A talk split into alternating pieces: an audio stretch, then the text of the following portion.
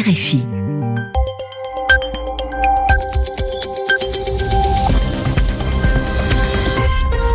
21h à Paris à l'écoute des RFI, 20h en temps universel.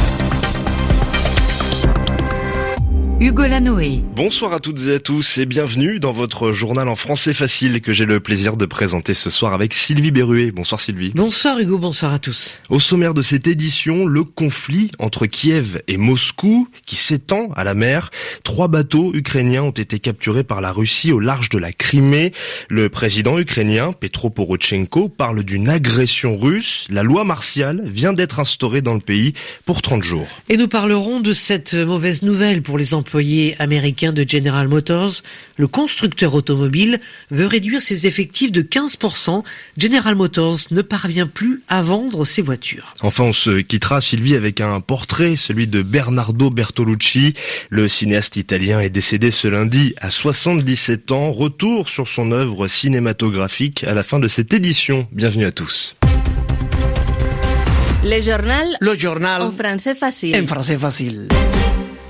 Et c'est donc euh, officiel, Hugo. La loi martiale a été instaurée en Ukraine pour 30 jours. c'est l'information de ces dernières minutes, Sylvie.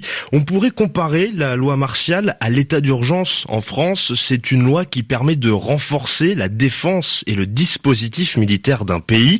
Le président ukrainien, Petro Porochenko, l'avait décrété, demandé. Il n'attendait plus que le consentement, l'accord du Parlement. C'est chose faite. Et à l'origine de cette décision, c'est un incident naval survenu hier. Lorsque trois navires ukrainiens ont pénétré dans la mer d'Azov qui borde la Crimée par le détroit de Kerch, trois bateaux interceptés, capturés par la Russie qui contrôle la zone depuis qu'elle a annexé, rattaché la Crimée à son territoire, c'était en 2014.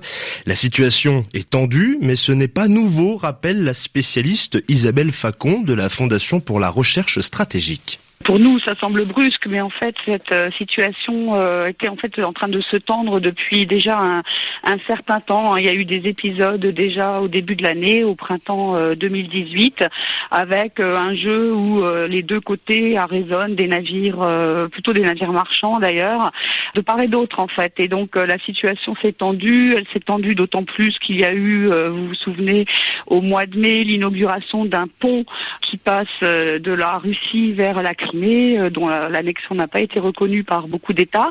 Euh, et donc pour euh, l'Ukraine comme pour la Russie, il y a des enjeux. Aucune des deux ne veut céder. Pour la Russie, l'enjeu c'est de montrer qu'aujourd'hui le détroit de Kerch, c'est elle qui le contrôle, puisque la Crimée, elle considère que c'est son territoire depuis le rattachement en 2014, l'annexion selon les Ukrainiens. Et pour les Ukrainiens, l'idée c'est d'essayer de faire en sorte que ne s'installe pas un statu quo très favorable à la Russie dans cette mer d'Azov. Et ce soir, une réunion d'urgence au Conseil de sécurité des Nations Unies est attendue, à New York donc, et pour éviter que la, ne, que la crise ne s'aggrave entre Kiev et Moscou, Paris et Berlin proposent une médiation franco-allemande. Deux semaines de suspense pour euh, Theresa May et son gouvernement. Le 11 décembre, le Parlement britannique se prononcera pour ou contre l'accord sur le Brexit. Et les débats, les discussions vont s'ouvrir dès le 4 décembre. Pendant cinq jours et même un peu plus, les élus britanniques vont examiner le texte final adopté hier par le Royaume-Uni et les 27 de l'Union européenne. Un texte qui officialise le divorce entre Londres et Bruxelles. Un acte d'automutilation nationale réagit de son côté Jérémy Corbyn, le chef du Parti travailliste britannique. Au Japon, Carlos Ghosn prend, euh, perd encore un mandat. Après Nissan, le conseil d'administration de Mitsubishi l'a évincé, l'a exclu ce lundi matin de sa présidence. L'ancien patron tout-puissant de l'automobile est soupçonné d'avoir caché ses revenus au Japon. Il est en garde à vue depuis une semaine. Une situation euh, compliquée, Hugo, également euh, chez un autre géant de l'automobile. Rien ne va plus, Sylvie, chez General Motors, dont les ventes sont en net recul. Le constructeur américain décide donc de couper, de tailler dans ses effectifs en Amérique du Nord. Objectif, diminuer de 15% le personnel. Plusieurs usines vont donc fermer Bruno Fort. Dans le Michigan, le Maryland, l'Ohio, près de Toronto au Canada et même ailleurs sur d'autres continents, au total sept nouveaux sites, usines de fabrication et d'assemblage vont cesser leur production. Objectif, économiser 6 milliards de dollars. Les managers devraient être particulièrement touchés car General Motors n'arrive plus à vendre ses berlines traditionnelles. Les marques Chevrolet, Cadillac et Buick, le marché américain se contracte.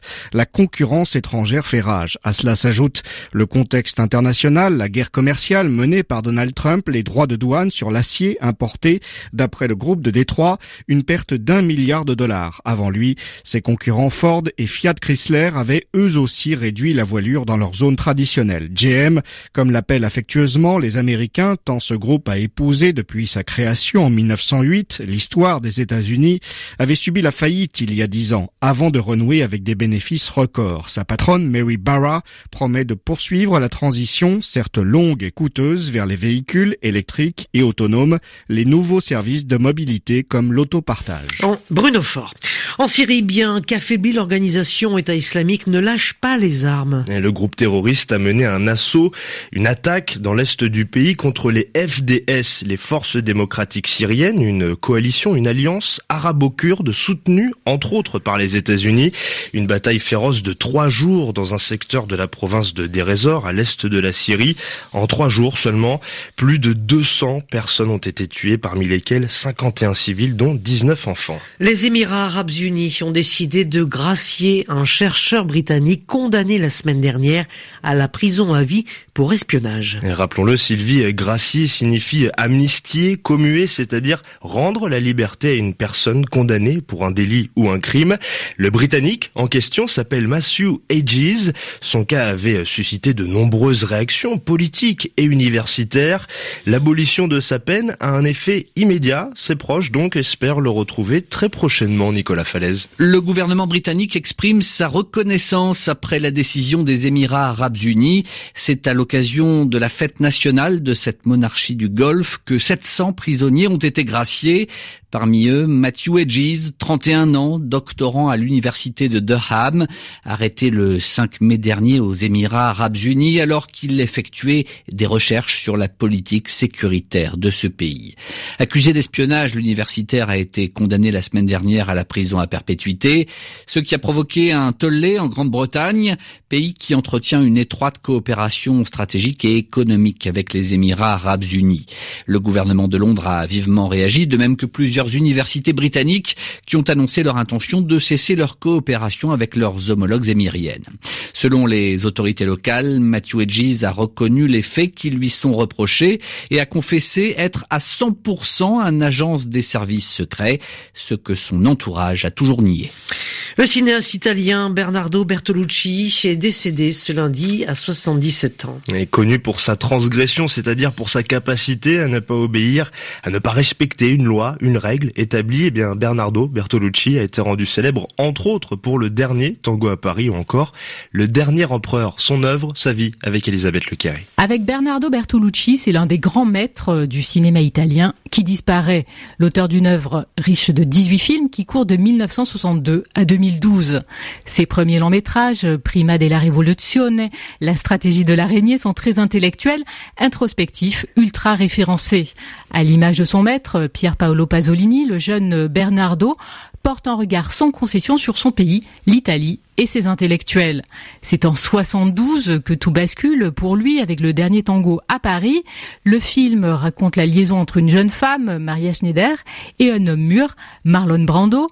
Il culmine avec une scène de sodomie qui déclenche un énorme scandale en Italie. En un film, un seul, Bertolucci est devenu l'enfant prodige et sulfureux du cinéma italien. Il va dès lors alterner entre productions monumentales comme 1900 et films à plus petit budget sans jamais rien perdre de son esprit transgressif. Qu'il tourne à Tanger, à Rome ou dans la cité interdite, ses thèmes restent les mêmes, la solitude, les élans charnels, les jeux de l'amour et de la politique, comme dans Les Innocents en 2003, huis clos entre trois amants dans le Paris de mai 68. La fin de la carrière euh, de Bernardo Bertolucci avait été entachée par un scandale, celle de la scène de sodomie du dernier tango à Paris, l'actrice euh, Maria Schneider ayant révélé que le cinéaste ne l'avait pas prévenu du contenu de la scène, une violence qui, disait-elle, avait brisé sa vie. Un sujet signé Elisabeth Lequéré. C'est la fin de votre journal en français facile présenté aux côtés de Sylvie Berruet. Merci Sylvie. Merci Hugo, bonne soirée à vous. Réalisé, édition réalisée par Javier Gonzalez. Merci à lui, merci à vous de votre fidélité. Vous pouvez réécouter et lire cette édition sur notre site savoir au.